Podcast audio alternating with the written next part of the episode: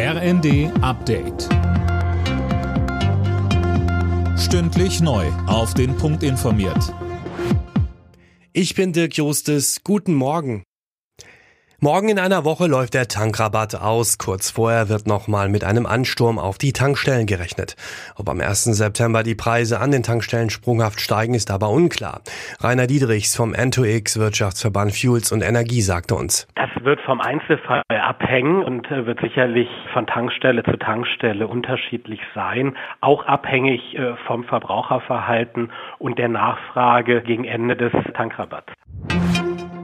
Wie könnte die Produktion von grünem Wasserstoff für Deutschland in Kanada umgesetzt werden?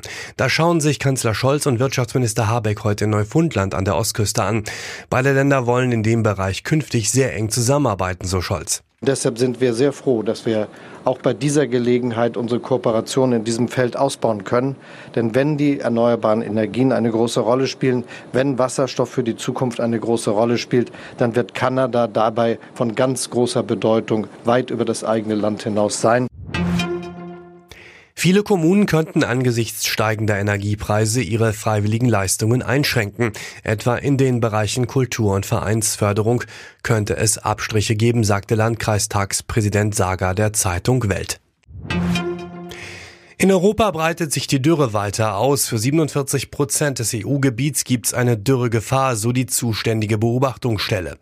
Den schlimmsten Regenmangel gibt es demnach unter anderem in Portugal, Spanien, Südfrankreich und Mittelitalien.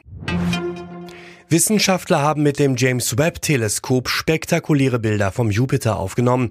Zu sehen gibt's unter anderem das Polarlicht sowie verschiedene Wirbelstürme. Außerdem gibt es Aufnahmen von zwei Ringen rund um den Planeten. Alle Nachrichten auf rnd.de